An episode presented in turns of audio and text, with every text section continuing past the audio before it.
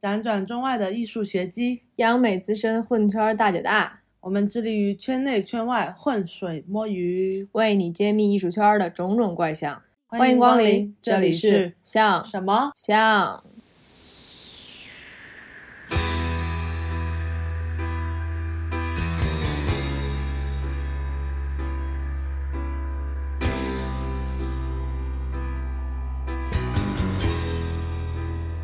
在不久之前的二零二零，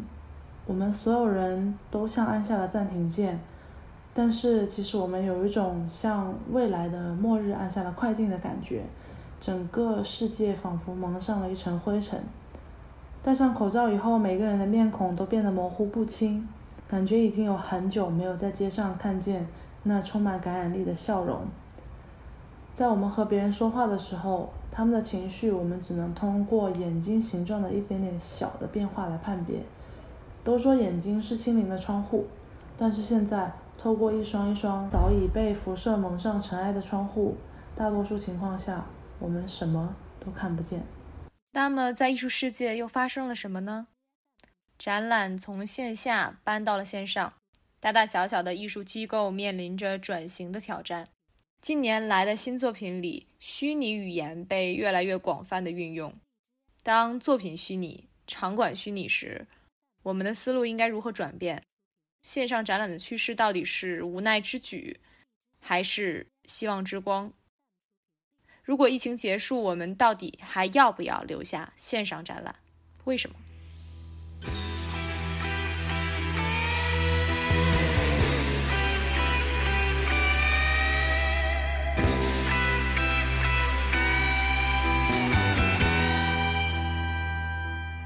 ？Hello，Hello，大家好，欢迎回到像什么像？对，这一期我们接着上一期的这个话题，有了一个新的推进。我们想和大家聊一聊去年的线上展览。是的，我们二零二零呢，其实呃，所有的事情都发生了改变，包括艺术的展览形式也发生了天翻地覆的变化。接下来你将听到。一，二零二零优秀线上展览推荐。二，那些年我们未曾上线的展览。三，我们俩在去年参加线上展览的经历。四，聊聊线上展览的狂想，又名线上展览只是线下展览的网络版本吗？嗯。那我们接下来就进入今天的第一个环节：二零二零优秀线上展览推荐。耶！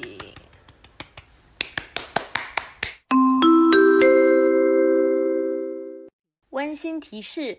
此展览排名只代表我们的个人角度、个人看法，如有不同意见，欢迎到评论区讨论。如有冒犯，敬请谅解。首先，我们先来揭晓我们此次奖项的铜奖获得者。获得此次高宝杯优秀线上展览铜奖的是第一届 X 美术馆三年展。终端，How do we begin？该展览的策展人呢是吴冬雪。X 美术馆呢是由艺术收藏家黄徐夫以及 Deresa 谢共同创建的民营美术馆。X 美术馆三年展是一个持续性的探索项目，试图通过视觉艺术和参与了人文进程发展的其他领域，来共同探讨千禧时代的思潮。三年展关注新兴青年艺术家，将以三年为期，对中国当代艺术及其发展进行节律性回顾。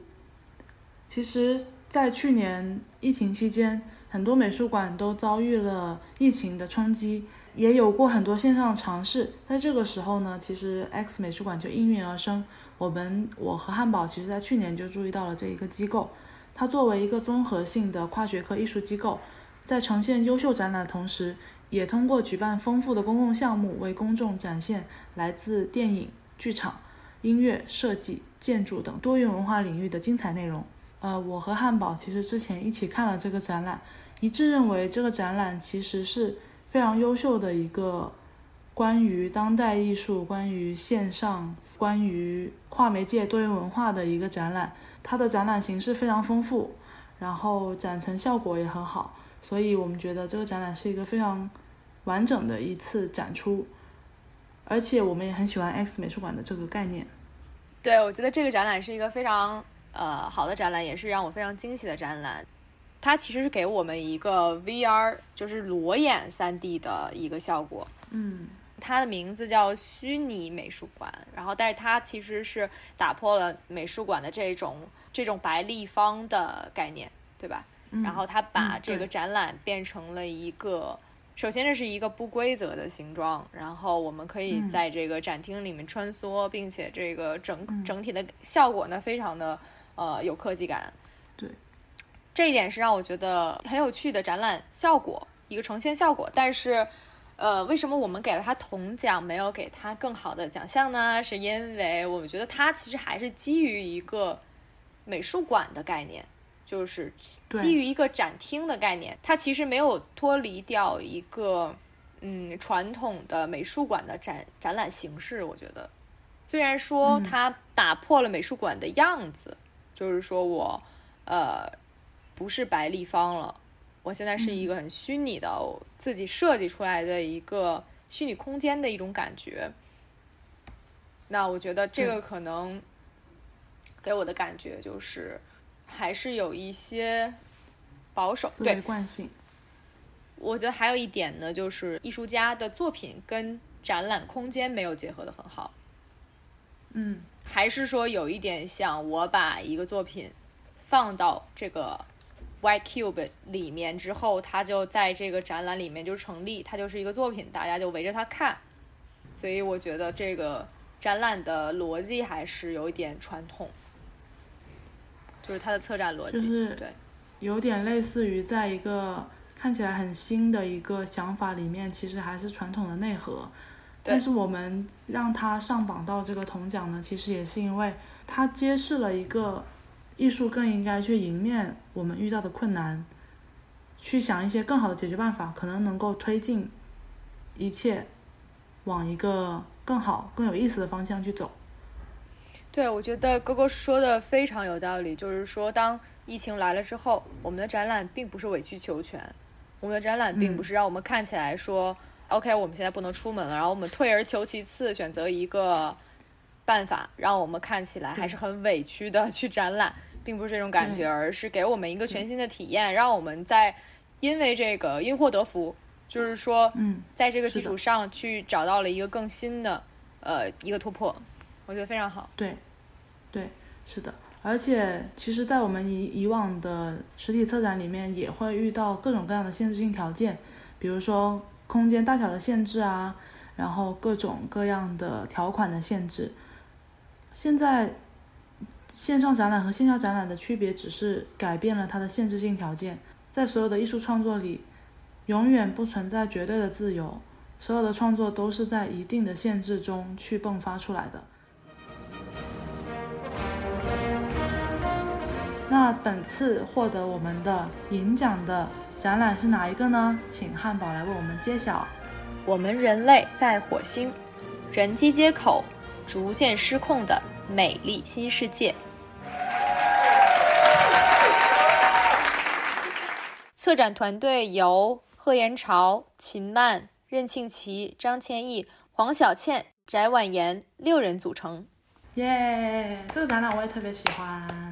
这个展览是我们的主播汉堡也参与了展出的一个展览。我们人类在火星呢，这个展览其实它有几个展览，但是它是在同一个展览场地里面去展示的。那因为我参加了这个展览，所以呢，我如果选择一个作为银奖的展览，那我肯定要颁给我在的那个展览。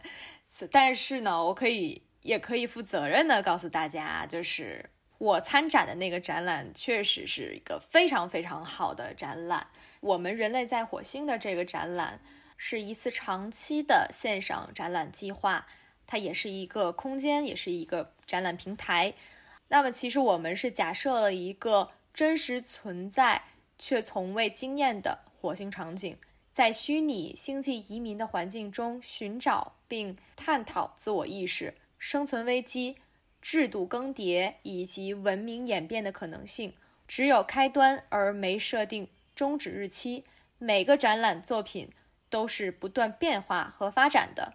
参与者在任何时候看到的景观，既是过程，也是结果。那么，从火星看地球，从未来看现在，从危机看安定，从虚拟看现实，那儿不仅仅只有火星，而是许多个未来。未来有很多种，每一种都是不同的。本项目由中央美术学院设计学院发起和策划，在网龙网络公司的技术支持下完成了研发，联合中央圣马丁艺术与设计学院文化批评与策展专业，基于新浪策展的媒介平台，探索了游戏式交互体验、互动式信息交流整合、生发式话题迭代等呈现方式，为非物质性策展模式与策略提供了讨论与延展的可能。哎，狗狗。刚看到这个展览的时候，你是一种什么样的感受啊？因为当时我记得，呃，因为这个展览是我参加的，所以我还在朋友圈转发过。嗯，对我当时看到的时候，第一眼会有一种打破我对线下展览的一种刻板认知的一个惊喜。其实火星这个展览在去年的一众线上展览里面是属于比较玩得开，然后整体的概念非常有意思的一个展览。如果有兴趣的朋友，我们会把这个展览铺在评论区，然后也会在公众号里面详细推送它的内容。经过我汉堡的讨论，之所以颁给这个展览银奖的这个奖次呢，并不是护短啊，就是觉得这个展览真的挺好的，而且我们的评判标准也并不是说其学术性或者是一些更加。严格的一些要求，只是从我们个人的一个判断，以及我们对线上展览的期待，也就是我们这一期主题去出发来的一个评判。所以火星的这个展览呢，比起上一个 X 美术馆的展览来说，更加的跳脱现实。它是把这个场景放到了火星的一个环境上，给观众一种耳目一新的感觉。而且这个展览它并不是完全纯虚构的一个概念，它的意思其实是。其实火星是所有人都向往的一个呃神秘地带，并且它是代表了人对于新的一片家园的一种美好的向往。以这样的一个落脚点去测的这一次展览，总体来说，它更像我们两个对于线上展览的一个想象和期待的一个方向，很好。对，而且而且这个展览也不单只是我们说好，它也获得了一个特别好的奖项。我们的这个展览呢，它获得了未来火星生活大赛的金奖。这个未来火星生活设计大赛呢，它项目于二零一九年的十一月十九号，呃，历经了一百九十四天，也收到了全世界二十个国家以及地区的三千余件的报名作品。其实我们这个展览能在最终确定的获奖名单三十二件作品中脱颖而出，斩获金奖是非常大的一个殊荣，呃，非常开心。但是在我们这里还是只是给了银奖，所以我们真的没有护短。对，呃，为了避免内容重复呢，我们关于这一次的展览详细的探讨会放在我们的第三部分，也就是分享我们俩的线上展览经历那一部分。希望大家继续收听哦！马上走开，不要回来。哈哈哈获获得第一届勾宝杯，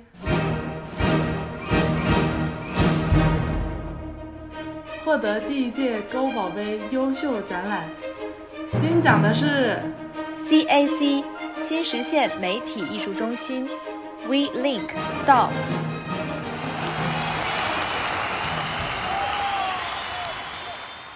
策展人张嘎，这个群展展出来自网络艺术先驱到千禧一代的二十八位艺术家和艺术家组合的二十二件作品。展览在现场与线上所呈现的作品跨越三十年网络艺术实践，从一九九一年 The Thing BBS 的首个互联网时代作品，至展览开幕时仍在发展中的最新创作。关于这个展览的理念是，常被认为是二十世纪最后的前卫艺术，并被广泛称为网络艺术的现象，伴随着互联网的崛起，出现于九十年代初期。网络艺术经历了一段深切融入，以新媒体为动力的新经济。至一九九七年，曾经处于边缘的网络艺术实践获得了体制的认可，并伴随着互联网的商业化运作，网络艺术就如同艺术家迪特尔·丹尼尔所说的那样，似乎面临着终结或者处于一个转折点。哇哦，这不就是我们今天的这个想说的一个主题吗？所以，我们经过讨论之后，决定把这一个展览作为我们今天的第一个，也是我们两个都特别喜欢的一个展览来推荐给大家。高高，你来说一下你为什么喜欢这个展览吧。嗯，就是不知道我们的听众朋友们有没有看到这个展览，我们到时会把它的地址抛在我们的这个评论区，以及我们的公众号会有详细的一个介绍。大家可以点进去看一下，你进去的那一瞬间，你就会感受到浓缩的、扑面而来的互联网语言在敲打着你。我们俩都觉得这是一种最基本的线上展览应该要具有的一个特色，就是因地制宜。从视觉上，我很喜欢这个展览。我觉得其实我跟勾勾的想法是一样的，就是说，呃，这个展览其实很好的应用了我们现在的互联网语言。呃，其实策展呢跟表达艺术是一样的，它也需要语言，它也需要风格。那我觉得它非常好的与网络进行了一个融合和连接，这一点是我们觉得这个展览最出挑的，也是它获得此殊荣的原因吧。对，其实像这个展览呢，让我突然想到了我很多年前看到的一个艺术家的作品，当时非常非常喜欢，呃，现在其实也是非常喜欢。他的名字叫苗影，他是一个非常有名的做互联网艺术的艺术家。他是在二零零六年和二零零七年的时候呢，就开始做互联网艺术，因为那个时候正好是，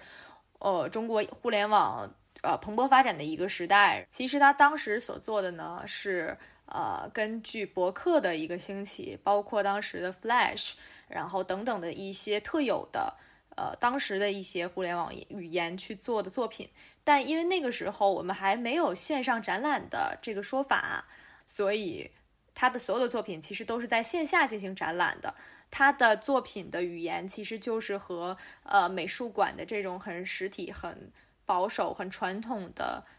这个场地呢，形成了一个冲突。其实当时的这种冲突感给我的感觉也是非常好的。那如果他的作品拿到今天来看，呃，包括他现在也是一直在持续的创作互联网艺术，他的作品与我们今天的这种线上展览，这种带有网本身自身就带有网络语言的展览去结合，我觉得也是一种非常有趣的，但是另外一种的呃很融合的感觉。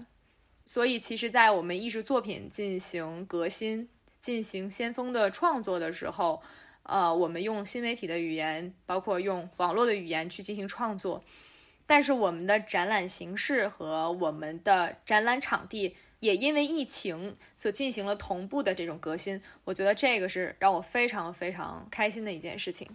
而且，你有没有觉得这个展览其实？非常非常的极简，其实它是把线下展览解构了，然后把其实把线下展览的几大元素把它摘了出来，然后把它平铺在这个网页上面，让你一目了然。比如说，作品需要什么？作品对吧？作品本身、作品阐释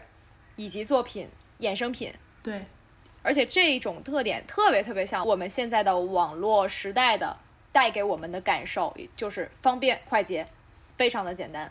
而且我觉得它这个展览里面有一个特别特别有意思的一种情绪化的表达，就是和互联网的给我们的感觉特别契合，也就是一种冷漠和冰冷的数据化的一个感觉，就是网络语言更深深层次的一种内涵，是一种对人类的驯化，就它会提炼出更加容易让你吃进去的东西，就是可能比这个还要肤浅。抖音就是一个很好的例子。对。对，就把所有东西他想让你看见的都写在浮的不能再浮的地方。对，就是满足了人们就是不愿意去寻找的这种懒惰的心理，非常非常的直观。对，惰性训练。对。其实这个要感谢一下我的一个学妹吧，感谢一个的一个学妹，然后一个朋友，然后现在她在写论文。然后非常感谢他，我们其实是从她那儿了解到了很多这一方面的资料，因为其实我们平时看的展览，呃，也没有办法涵盖所有的展览，有的时候，对，有些展览我们是真的不知道，然后这个展览，对，他因为在写论文，所以他找的真的是很全。然后他给推送给我们的时候，我就觉得很惊喜，非常感谢他，超级棒，谢谢，谢谢他。对，然后我呃我在收到这个展览的时候，马上点开它的那个视觉效果，对我来说是有一个震撼的，因为呃跟之前看到的很多线上展览不同。你点开那一个网址之后，弹出来的是像乱码一样的绿色在发光的一些文字。它这个其实后面隐藏的一个大的一个东西，就是这个展览的标题。如果你不仔细的去阅读它的文字信息的话，你可能就会觉得这是一次电脑的崩盘，然后你会有一瞬间的怀疑，我是不是点错了网址？这是一个最开始的一个小的戏谑。然后它这个乱码会开始往下刷新，往下刷新，然后会跳出它这个展览的主界面。这个展览主界面有点像进入电脑系统终端的那种视觉效果，而且还不是完全是现代的电脑，还是像他展览导言里面说的千禧年代，是吗？就比较早期的。它它的我觉得是那个程序大家都一样，但是后面的那个界面特别千禧年。它的界面，电脑界面非常千禧，然后非常当时那个 Windows 二零零零，对吧？嗯，我不太懂这个哎，我也不太懂，就反正当时我们用的 Windows 系统，对，很复古，而且你会瞬间觉得你的这个电脑就是薄薄的这个电脑屏幕后面长出来了一个大的一个机箱，对，就变回了原来的那个感觉。对，它的这个给你的这种时光穿梭的感觉特别好，我特别喜欢，所以第一印象就感觉很好。然后你就会很有期待去打开他的作品。其实我觉得他这个展览的，他这个作品的呈现方式，其实并没有像这件展策展这个像这个策展本身这么具有惊喜和创新。但是它能够上榜的这原因，就是因为比较契合我们这一次想要说的一些我们自己的观点。这就是我们勾宝贝。优秀线上展的金奖获得者，恭喜他！耶！你些拥挤的人，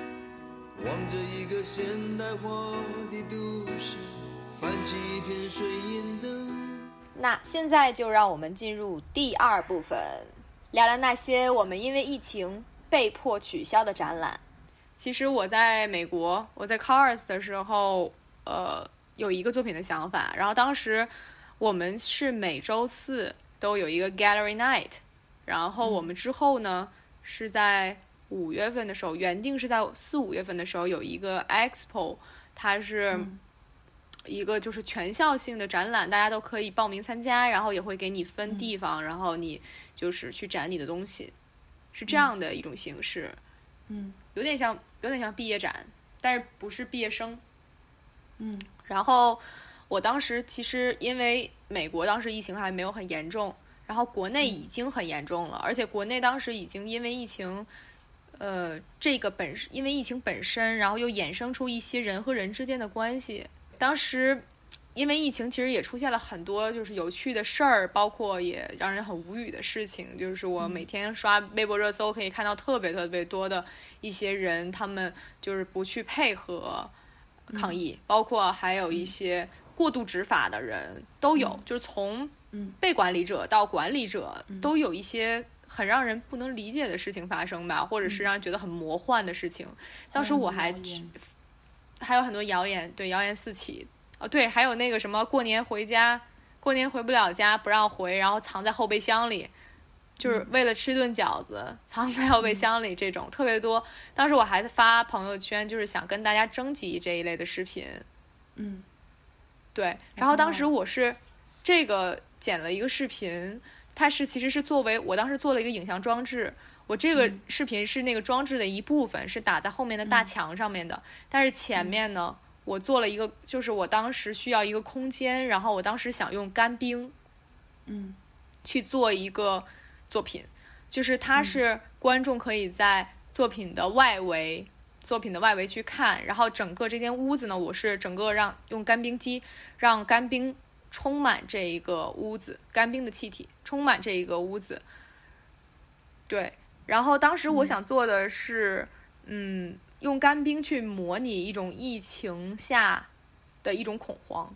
然后我想做出一开始的想法是想做出中间有一个地方是空洞，就只有这一个地方没有干冰，但旁边都弥漫着干冰。然后想了很多种办法，最后一种可行的办法是用在地地毯下面放加热垫，然后利用加热垫的热度让干冰的气体在这个地方彻底消失。我当时试那个干冰机，我用了好多种不同的就是设备，因为在美国不就是一直不知不太知道干冰机到底应该是什么样的一种东西，所以我当时一开始借到的是烟烟雾机。后来我反正渐渐的就是找到了，但是这个展览也做不了了，因为当时我们就是说要封校，然后让我们所有的人都回家上网课，然后我们的 expo 的展览也取消了，然后我们的 gallery night 也取消了。对，其实挺遗憾的。这个其实就是我在美国，然后我的作品夭折了，因为疫情线下的作品夭折的一个经历。那勾勾你在国内，因为我知道你有毕业展嘛，所以那个时候你有没有一些夭折的作品呢？对，其实这个事情在国内发酵的比较早，就是春节前后，就是最严重的时候。当时我们正在就是属于是毕业创作出方案的一个关键时期嘛。那个时候其实有很多很生的材料到了我们手上，每个人的创作欲和表达欲其实都非常旺盛，但是你在不断的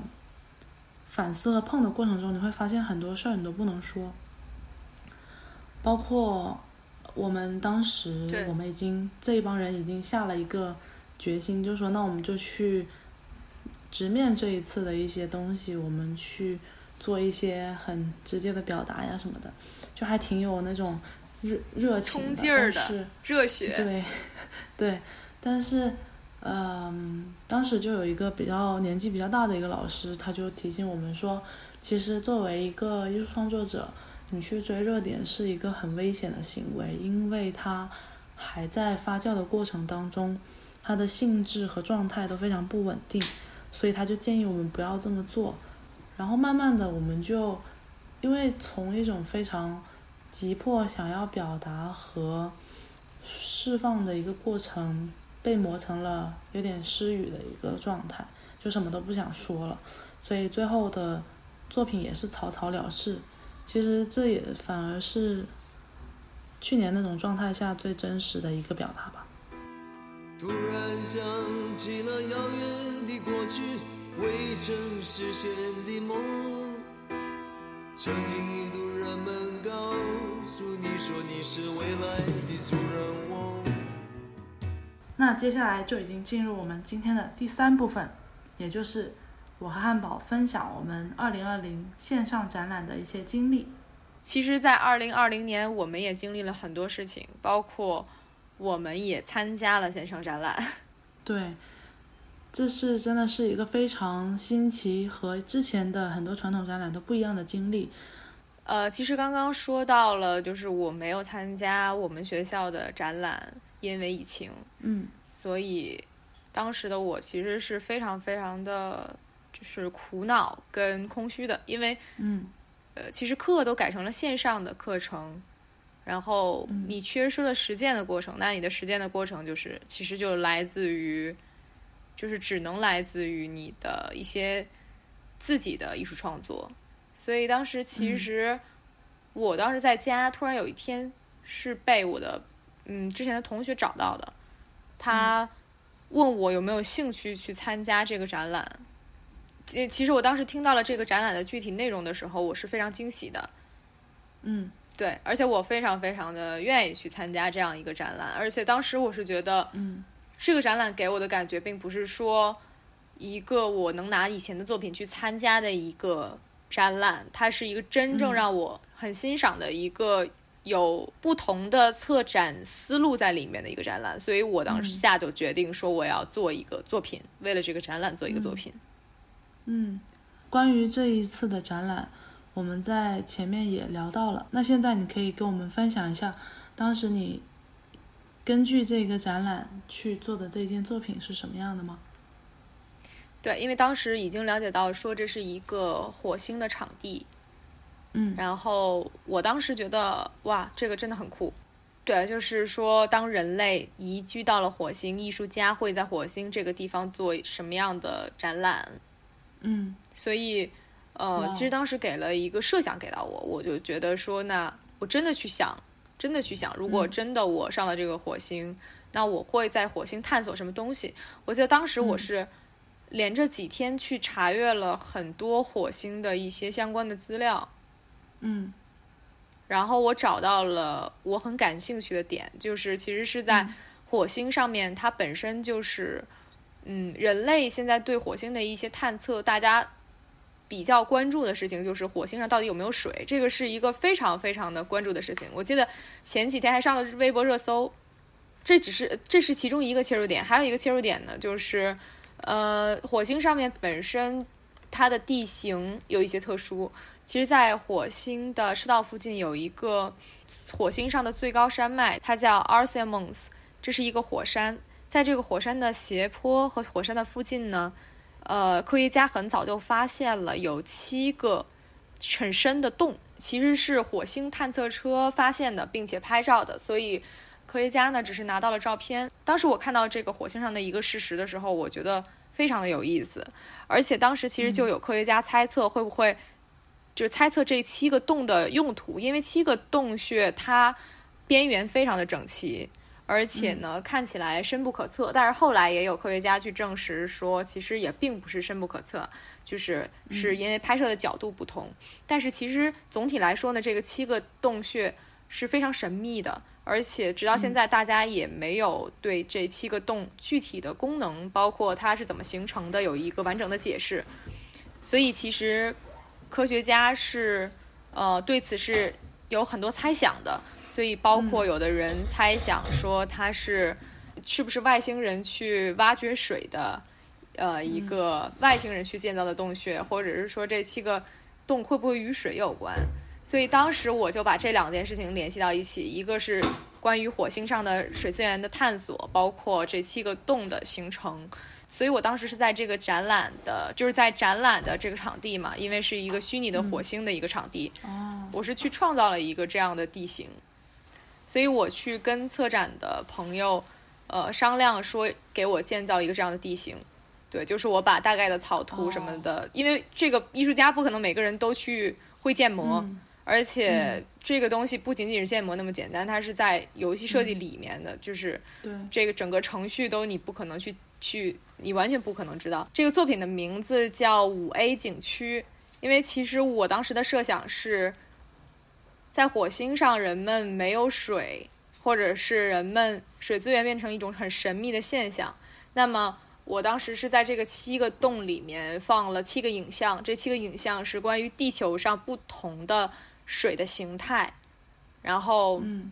我当时的想象是这七个洞就是是火星上的生命，呃，你可以说是外星人也好，还是什么都可以啊、他们去窥探地球上的水资源的一个通道，就是它像一个连通火星与地球的通道，有一种就是类似于虫洞的概念，对。然后呃是这样的，我我当时觉得说地球上在国内有一种概念叫五 A 景区，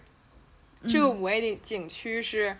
有价值的，有历史价值，然后甚至有文化价值、有自然价值的一个景区，它会给它分级。然后我把这个社会概念同样搬到了火星，我觉得如果呃如果这个景点它是去可可以看到地球上的水的这样一个景点，肯定是就火星上的五 A 级景区。所以我这个名字也是带有一些、带有一些调侃，有我个人的一些就是恶趣味在里面。那你们这个展览里面，你还有没有别的你自己比较欣赏的作品呢？有一个做那个火星上的马桶的那个作品，嗯，其实我蛮欣赏的，就是他在火星上去做了一个可以体验的东西，这个我觉得很难，因为，嗯、你可以进入到他的作品里，就是你跳入那个马桶里面的时候，它会出现很多，嗯，颜色绚丽的一些画面，就是他这些画面是他自己完全想象的一个异世界的感觉，嗯。一个异时空的感觉。所以我觉得很难得的是，因为大家都没有这个技术，我觉得很难得的是你在线上展览中可以去做一个真的能让观众进行交互的这样一个作品，我觉得这个非常非常的难。嗯，因为它需要你去跟，对，它需要你去跟开发者去有一个互联，你知道吧？就是，嗯，如果你所有的事情都只交给开发者的话，那观众可能也仅仅是去看你的作品，围观你的作品，嗯，但是他不会把你的作品当成一个游戏来看。但是我觉得做线上展览里面很重要的、经常落入的一个矛盾点就是。你的取舍到底是技术还是观念？因为我们特别容易陷入对于技术的纠结和执念里面。包括去年我们做毕业展的时候也是，就是经常都在反复去讨论这个东西能否在技术上实现，但是它有的时候并不值得被实现。甚至像你说有的。因为你们这个展览其实已经是去年做的挺好的一个展览了，比较有突破性的一个想法，但是它还是有一个问题，就是你做游戏，但是有这么多成熟的大型游戏，网游、手游也好，为什么我们要去在线上艺术展览里面做一个游戏呢？其实我的我的游戏是广义上的游戏，互动性。我觉得大家一般人的思维是。你的作品要依附于空间，对吧？就是，嗯，当这个游戏公司给你提供了一个火星的空间，那你第一想法是我要把我的作品摆进去。嗯嗯，这个是大家正常的一个最初级的想法。但是我觉得它的好的点在于，它在这个空间里设计了另外一个空间，但是这个空间是。只有你进入到他的作品，就是他的作品其实是一个可进入的状态，而不是围观的状态。就是说，你可以把你作品的内部去进行设计，而且这个设计是在线下无如何完如何都完成不了的，因为在线下你进入一个作品是还是基于我们眼睛看到的嘛，就是基于一个客观嘛。但是你在线上，你进入了一个马桶里面，你懂吗？就是你。可以跳入一个马桶里面，然后这个在马桶里面发生的一切、遇到的东西、看到的东西，其实是艺术家给你设计的一个另外的一个角度。我还有一个想法，就是说，呃，之前看到的几个线上展览和之前我们传统的线下实体展有一个特别大的一个。本质上的区别是，很多时候线上展览这个展览本身的策展大于它里面展览的作品的形式和内容。比如说火星，你们这个火星的展览本身这个概念就已经很大了，但是里面的作品变成了完整它这个概念的一些像积木一样的存在。传统展览就是展馆只是一个空间，每个作品有每个作品的世界，但是我我看了就是。就你们这个展览本身策展的这个环境，这个话语权太强了。你怎么看这个作品和这个策展观念之间的关系呢？我觉得其实所有的东西它都是一步一步进展的，就是我觉得不可能说你，对你不可能说一步就做到一个完美。但是我觉得说它，呃，这个展览其实最重要的是它利用了线上的这种。就是线上这种虚拟的技术给你的一种你没有办法在现实实现的这个功能，就是它利用的很好。我们在线上干的事儿，在线下做不了。我觉得这一点就是非常好。首先，它把这个地点定在了火星，是其实是人们对宇宙的一种神秘感的向往，但是我们在现实生活中就是没有办法实现的。然后，但是在这个展览中实现了。你觉得火星的这个概念很大，或者是它的空间本身是很大？但是，我觉得这是这样的，因为科技所有的事情，嗯，大家都要跟着那个科技的进程去进程，就是相当于我们现在是在地球上，我们可以有划分为一个空间，一或者是另一个空间，我们在一个空间里去进行。但是火星现在我们能探测的仅仅就是这些，就是我们仅仅仅就是只能把火星当做一个小的空间，没有办法把火星当成一个大的空间，或者是一个概念。是这样的，而且火星现在目前跟地球不一样的点，其实就是在于它的自然环境，就比如说我在作品中找到的一些元素，其实是我想找到一些事实。当一个东西是完全不可控的，你没有办法，你基于什么去做呢？就是我们不可能去想象一个完全不存在的东西。就是它这个展览的逻辑特别强，就是仿佛是所有的参展人都在顺着它这个逻辑在说话，这不是一个传统的策展会出现的一个情况。就在我看来，有点像一个命题创作。嗯，而且技术大于个艺术家个体的一个发挥。对，这是现在很多在转型做线上展览的很多机构都会碰到的一个问题。一般情况下的策展，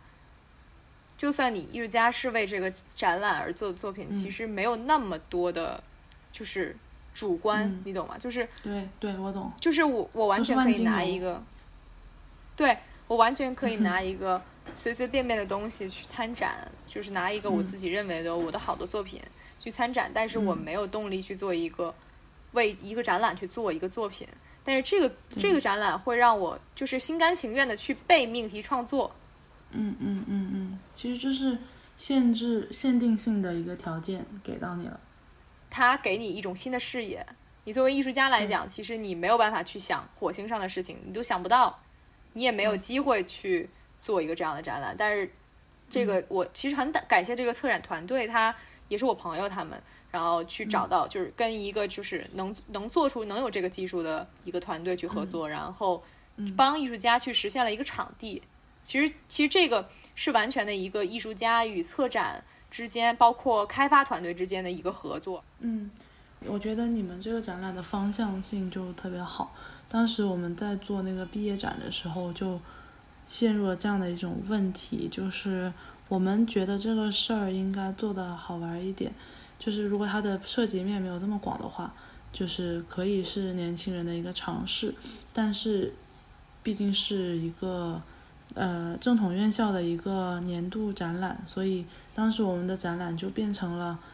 快看我有多有钱啊！我特别有技术，我把这整个美术馆都复制出来了呀！就除了这个之外，你们这些参展人的作品都是没有什么突破和变化的空间的。它就仅局限于每个人展示一张多少乘多少分辨率的一个图片，或者是多少秒以内的影片，以及多少字以内的描述，就变成了这样的一个形式。所以我非常羡慕，而且觉得你们的那个那个火星上那个展览做的挺好的。但我所以我觉得这是一个有的聊的事儿，毕业展就没。那个就没什么可聊。最开始没有确定他怎么去搬到线上，之前我们有很多的期待，比如说它是一个开放的直播平台，然后可以很大程度的和呃观者来互动，包括你通过你的作品来吸引人点进去你的这个房间，就是一个更加类似于当代社交的一种交互的方式，然后。有很多很多这样类似的想法，嗯，我们也去找过相关的团队去咨询技术上的问题。就像我刚刚说的，我们很容易陷到这个技术的讨论里面，它可不可行？但是会走得越来越偏，你会忘记去问他有没有意思。然后最后，呃，没过多久，他就确定了，就是用一种非常嗯安全的方法，把学校的美术馆。通过建模的方式搬到线上，把你们的作品一个一个的通过建模的方式贴到墙上，然后你去点击它那个墙壁上的作品，就会出现几句话的简介，然后包括你这个作品的一些基本信息。其实这也是我觉得线上展览和线下展览最大的一个区别，就是你在线上看看一件作品的时候，给它的时间是相对来说少很多的。可能一秒钟、两秒钟就过去了。在人潮汹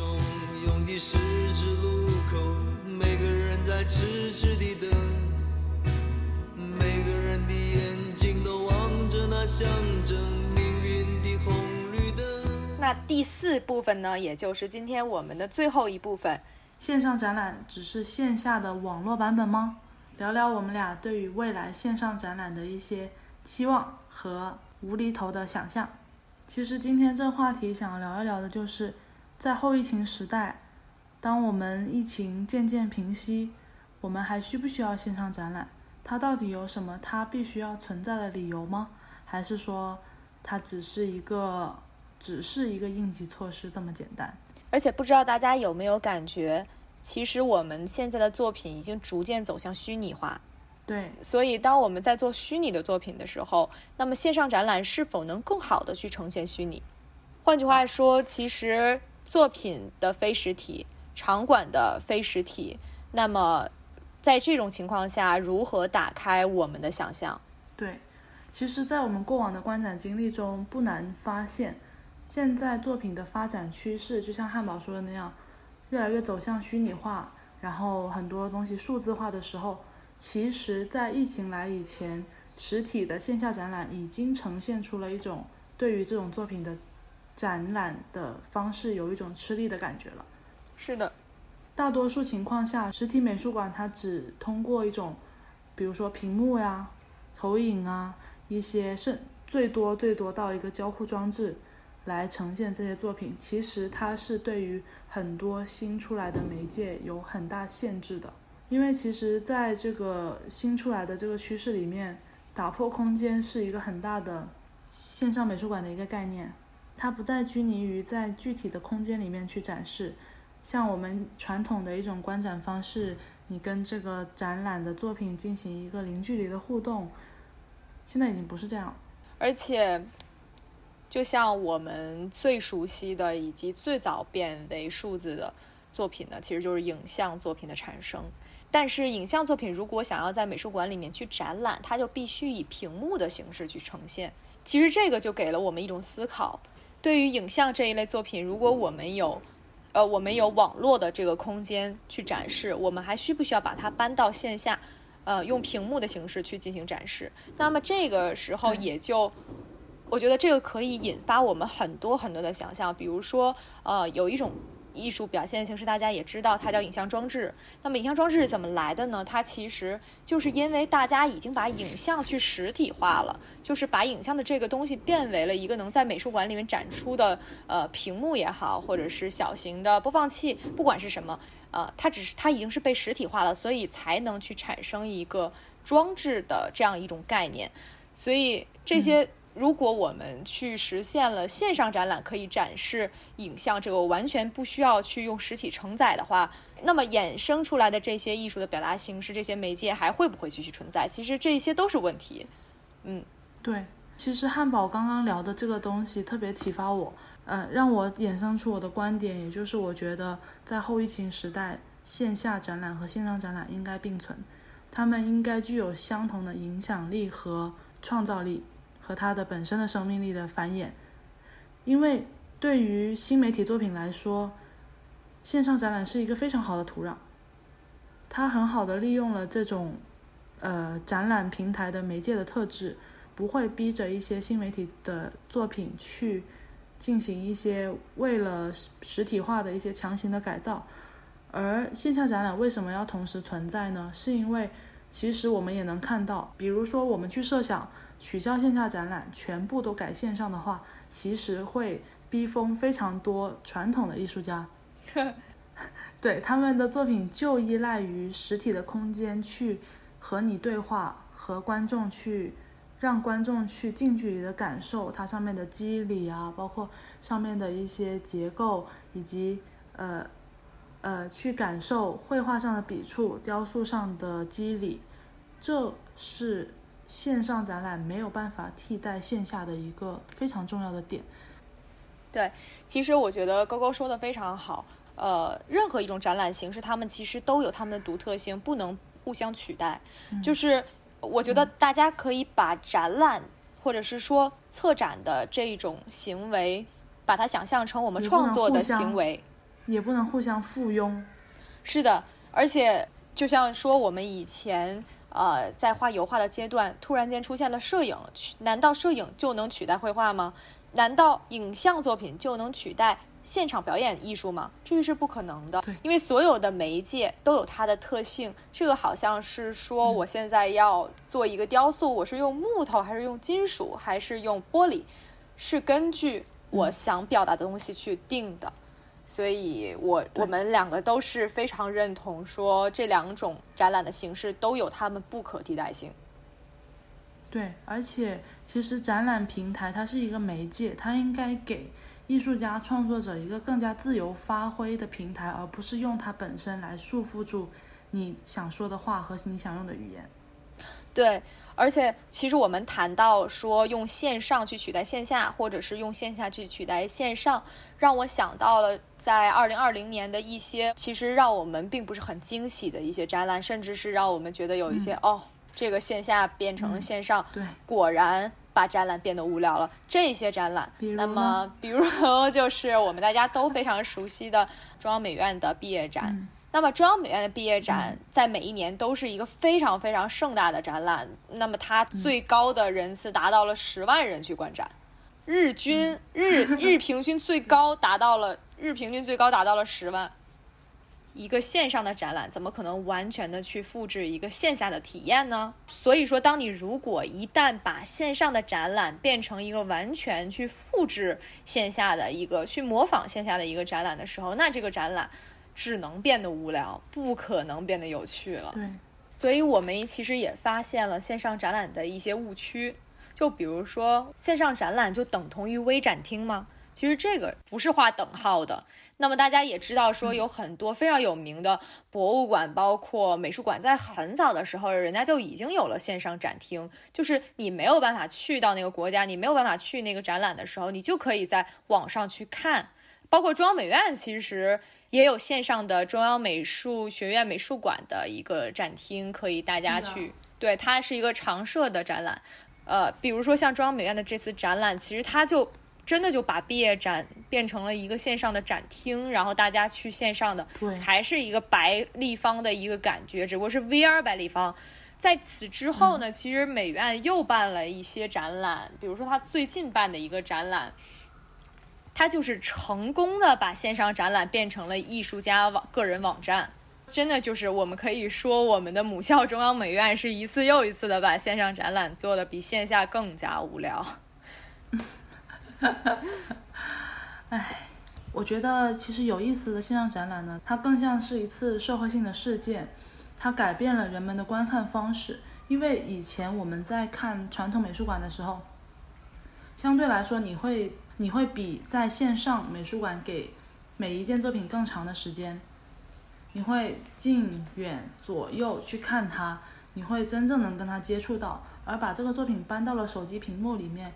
你想象一下，之前平时会看艺术品的一些听众一定能感受到，我们在看复制品的时候，已经感觉很不爽了，何况它还透过了一一个屏幕的洗刷，它把它变成了屏幕里面的一个一个分子去组成的一个画面。就单纯从绘画上来说吧，就非常失真。当我们用非常多的技术去达到这个东西，非常吃力的时候，一定要惊醒，这个方式一定是有问题的。所以说，其实我们对于这个展览，其实应该有更多的我们自己的想象和尝试在里面。这也是我们之前给那三个展览这么高评价的一个原因。其实我总体对于这个线上展览的这个期待呢，是它要更多的像我们颁给那个金奖的那个展览那样子，更多的去利用网络化的语言，也就是当今网络的一些生态样貌。好比说直播呀，就是其实大家这些东西大家都能看得到，而艺术家最重要的其实是捕捉到这些新鲜的生材料，然后去把它整合和通过艺术语言表达出来。所以我觉得，如果有这么一个展览是，呃，就是它是一个聊天室，它是一个很多个主播同时在线的聊天室。呃，它会有一些关于这直播间的描述，然后我根据自己的兴趣去点进这个直播间，我可以和艺术家直接对话。行为的感觉，在现在，嗯，对，因为现在很多的艺术，它并不是说我展现这个作品，这个作品只是我的一个体现，而我能不能直接站到台前来，我和观众进行一个对话，因为现在的一个很多人有共识的艺术理念就是我即我的艺术，这是一个，对，因为这个的灵感来源于什么呢？就是大家一定都刷抖音，像手工梗啊，然后之前的其实我不太了解这些网络红人，像类似于手工梗这一种网络艺术家，其实在我们这种学艺术的学生看来是非常自由且有创造力，且跟得上时代的一些真正的民间艺术家，他们特别厉害。嗯，所以那一些一直以来不是那么做严肃艺术的艺术家，利用这机会走到台前来，和观众进行更加直接的接触的话，我觉得是挺有意思的一个事情。呃，其实第二个想法呢，是生发于我们给了金奖的那个展览 V Link 到，它的它的整体视觉我非常喜欢，但是在之前我有说到，他们的这个展出作品的呈现方式其实并没有太多的巧思和给人惊喜。其实他们的展出方式是很暴力的，让我觉得。嗯，嗯对，就是让他们的这个视觉语言凌驾于艺术家的作品之上。，对，其实也凌驾于这个观众的、观众对一个作品的感受，是观众自己生发出来的。但是他这个就是我觉得是一种灌输的感觉。对，是的。嗯那其实跟这个网络的环境也有点像。特别大的一个感受是，网络驯化，它对我们这些使用者是一种呃具有惰性养成的一种功能。比如说，在有这个互联网兴起，包括四 G 时代以前，我们获取信息的方式其实是没有这么呃打引号的先进，而现在所有的媒体，包括自媒体也好，所有的主流媒体都把最重要和最吸引人眼球的东西是的，端到了你的面前，对，甚至不是端到你面前，是炸撬开你的嘴，塞到你的嘴里。是的。比如说我们现在为什么一定要出现了标题党？我们要看到一个很刺激你的标题，你点进去看。包括我们现在刷抖音视频，可能是这个视频觉得很长，哎，刷过去不想看了。很多我身边很多的一些人，包括我妈，都会跟我说这个想法。还有我的一些以前的一些朋友吧，反正就是说你要做一个视频，你要把视频做的短小精悍。对，对，对，就是感觉把当观众当傻子。对，是他这个展览呢，其实就是还是把这个观众当成一个可以交流的人，但是现在的网络语言的核心可能是不把你当成一个有理解能力、有共情能力的一个人，他就把你当成一个他的输出的终端，你就接受就可以了。嗯，所以如果，嗯、我觉得如果从这个方向去入手，然后再呃做一些想法的话，可能会更加的具有能够让我们这些网民有一个共情的一个感觉。对，其实刚刚聊到了网络前时代的事情，我现在越发的怀念之前的时间了，就是两千年以前，应该是千禧年以前，是吧？是的，我觉得现在千禧年是一个大家都特别热衷于去讨论的，无论是从呃这个服饰、服是、时尚，辣妹，是的，还有从各个方面文化的角度，还有从一些社会社会状况的角度上面，大家都特别愿意去讨论。其实对我来说，我觉得千禧年为什么打动大家？其实我觉得最大的魅力就是从无到有，就是大家从不知道到知道。就是那个时间段是中国发展最快的一个时间，就是嗯，从大家什么都魔幻巨变，魔幻巨变，真的是魔幻现实。大家可能小的时候还在看电视，然后突然间的一年两年的时间，就电脑嗯就已经家家普及了，非常非常迅速。然后我记得那个时候现，在甚至电视已经没有了，电视有的家现在新家可能已经不装电视，不装电视，或者是电视只是变成了一个屏幕，变成一个播显示器，它只是当做显示器对，但是或者是 BGM，所有的东西都是基于网络的，就是网络是变成了一个基础，但那个时候其实网络对大家来说还是一个非常奢侈的、非常非常新的东西，所以我觉得那种喜悦是没有办法去替代的，而且正好是在千禧年，就是我们进入了一个新的一千年的一个一种感觉，那种感觉是真的，所有人就会认印在我们脑海里，而且包括服饰上面的一些变革，都是变革非常大的，所有的东西都是巨变。对，而且那个时候的人充满了期待、热情、想象和勇敢的心，他们去尝试、去热烈的去干很多的事情。而且让我印象特别深刻的一件事情是，敢爱敢恨。你现在，对你现在去问街上的小孩怎么打电话，相信听众朋友们可能有一部分人已经不知道以前是怎么样比电话的手势，是手指比六，然后贴在脸旁边。就是以前的老座机的那个，是吧？老座机的那个打电话方式，现在的孩子他只会拿手机，就是就是一个就是手掌伸平，然后弯曲，然后贴近耳耳旁，就是他完全脱离了那种通讯方式了。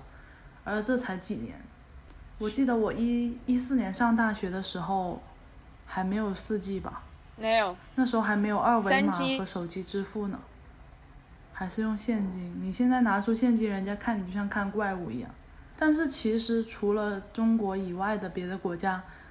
好像是另外一部分。对，真的有的地方就是真的要让你取现金，甚至是很多地方要支票。我从来 就是我在美来 去美国之前，我从来都没有用过支票。我觉得用支票都是在电影里面会出现，就是我很有钱，然后我拿一摞支票本，就那种。个人支票，然后给别人写，然后撕，然后来给你五百万。对对对对对，太神奇了，感觉随便写。所以我觉得，在这个互联网时代生存的每一个人，包括我，包括汉堡，我们都需要非常警惕和自省，以及高度竖起我们的雷达。被科技所俘虏是在所难免的，但是一定要有一个自己那一条线，一定要实施自救。比如说。放下手机，去做一些实体的、实际的事情，比如说做一顿饭、看一本书、出去走一段路，一定不要沉溺于这个精彩、美妙却非常虚幻的屏幕里的世界。不是，我觉得你这句话说的有点过，有点吓人。我觉得，我觉得真的有。这句话其实是 恐吓我们自己的，但是希望也能给正在听这个节目的你一点点小启发，一点点小启发吧。别以为我们的孩子们太小，他们什么都不懂。我听到无言的抗议在他们悄悄的睡梦中。我们不要一个被科学游戏污染的天空，我们不要被你们发明变成电脑儿童。那这就是我们今天这一期像什么像，从线上展览为大家去介绍了我们现代科技新玩法。然后，同时也提醒大家要保护自己，不要变成电脑儿童。对，其实，在艺术的迷雾中，我们所有人都是旁观者和实践者，没有人知道未来的艺术会走向何方。让我们一起去期待，在这一次疫情以后出现的新的转机，嗯，和新的精彩吧。今天就聊到这里吧。聊到这儿吧。我是高高，我是汉堡。我们下期见吧，拜拜。有一天，孩子们会告诉他们后代，你们要守规矩。格言像玩具风筝，在风里飘来飘去。当未来的世界充